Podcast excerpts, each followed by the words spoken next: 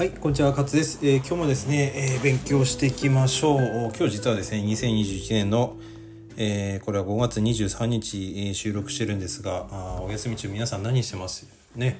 あの世間的にはもう緊急事態宣言ですんで、もうやることがないので勉強しましょうということでですね、えーコツコツいきましょう。はい、えーまずですね、えーこれいきましょう。等級障害方ですね、えーについて誤っているのはどれかという問題です。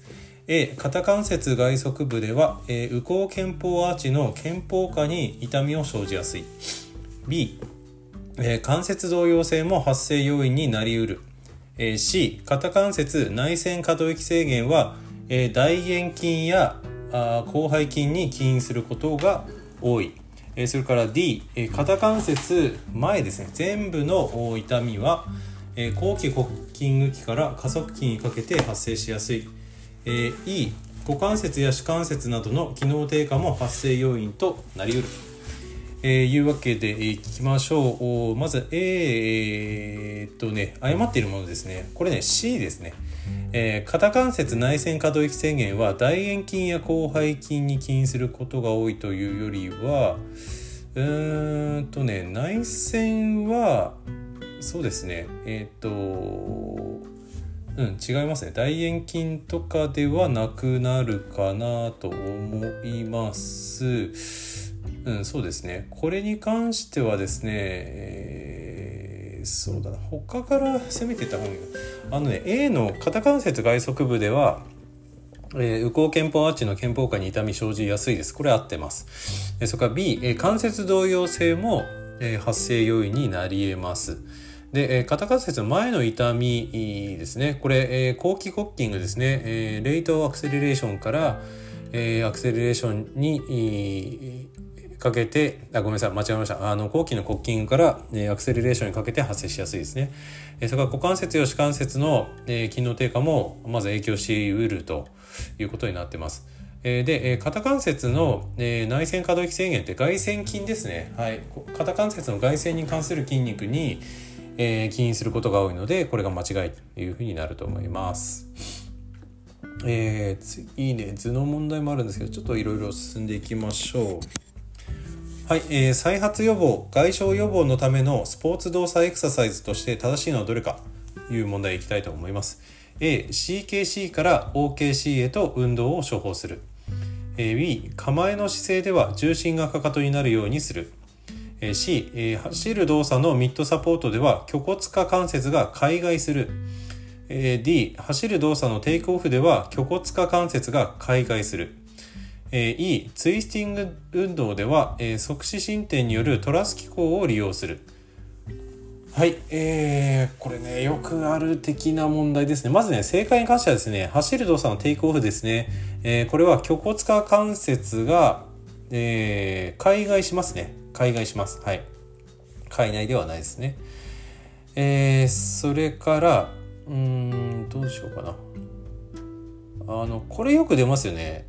とあのーツイスティング運動では側視伸展によるトラス機構これねウィンドラス機構なんですよトラス機構ってよく出てくるので、えー間違えないようにした方がいいですね、えーそれからあー CKC から OKC というよりは、えーどちらかというとまあ O から C なのかなって感じはしますけどもね、はい、非荷重なものから荷重していくという感じになると思いますね。ただねあの関節の安定性が出るのは、まあ、CKC だったりとかもすると思うんです。まあこれでいいと思いますね。はい。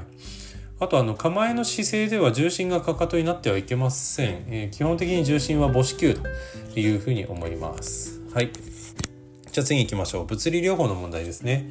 えー電気刺激療法について正しいのはどれか2つ選べという問題です。A 高周波療法は1万ヘルツ以上で実施される。えー B 肺陽性筋萎縮の予防はできない、えー C 経皮的電気刺激は筋萎縮の予防に有効である、えー D モーターポイントには電気刺激を行わない、えー E 治療的電気刺激は筋繊維タイプによって周波数を変化させる。正しいのですね2つで、えー、とこれね A と E になります、えー、と高周波治療は1万ヘルツ以上、えーいうことで、えーそうですね。低周波っていうのが 1000Hz でで中周波っていうのは、えっと、1000から1万ですね。これ幅広いですけどね。で高周波っていうのが1万ヘルツ以上というふうに言われてます。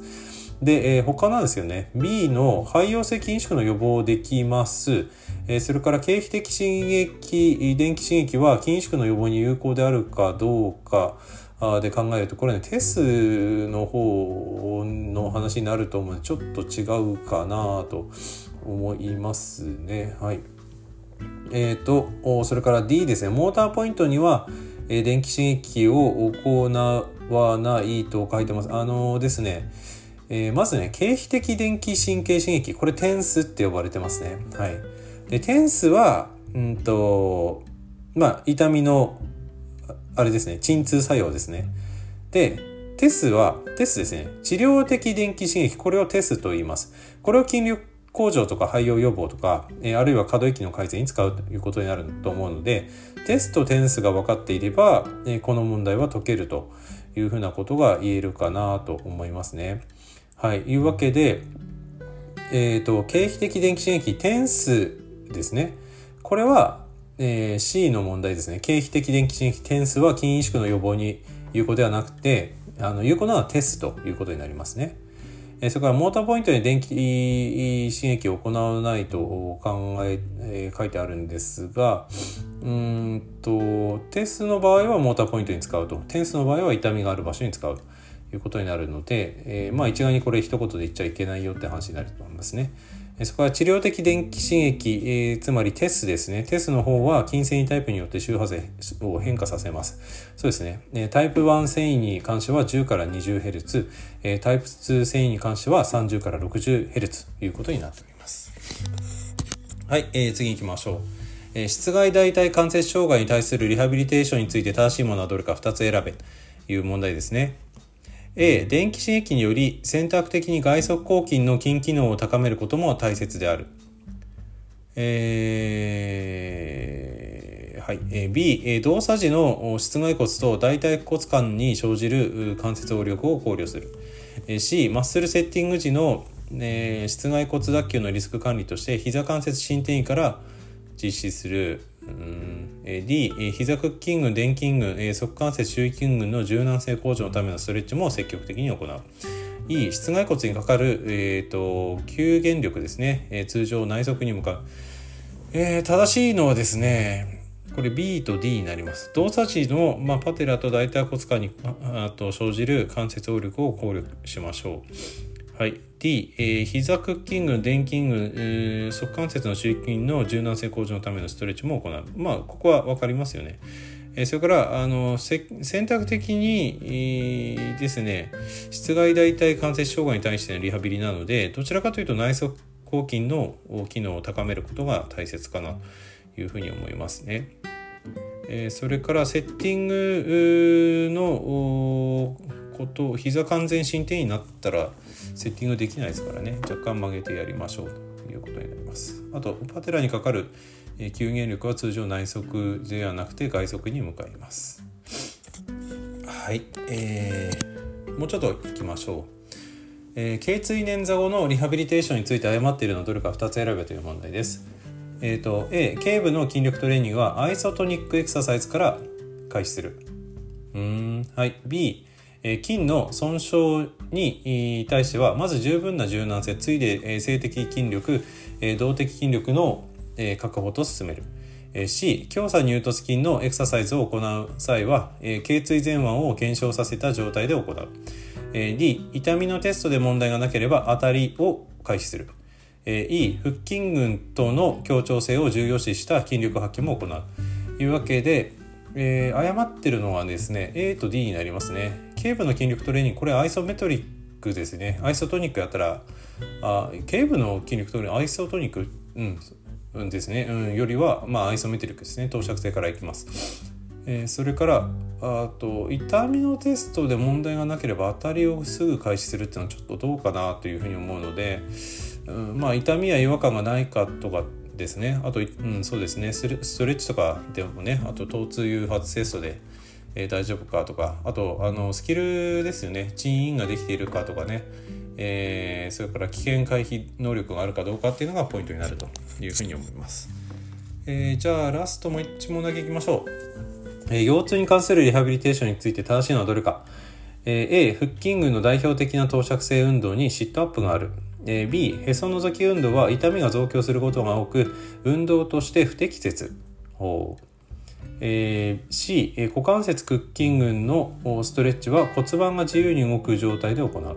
え D 急性期のコルセットやサポーターの使用は痛みが生じさせれば中止させる E ハイキングの運動では過度な腰椎前腕が生じないようにする。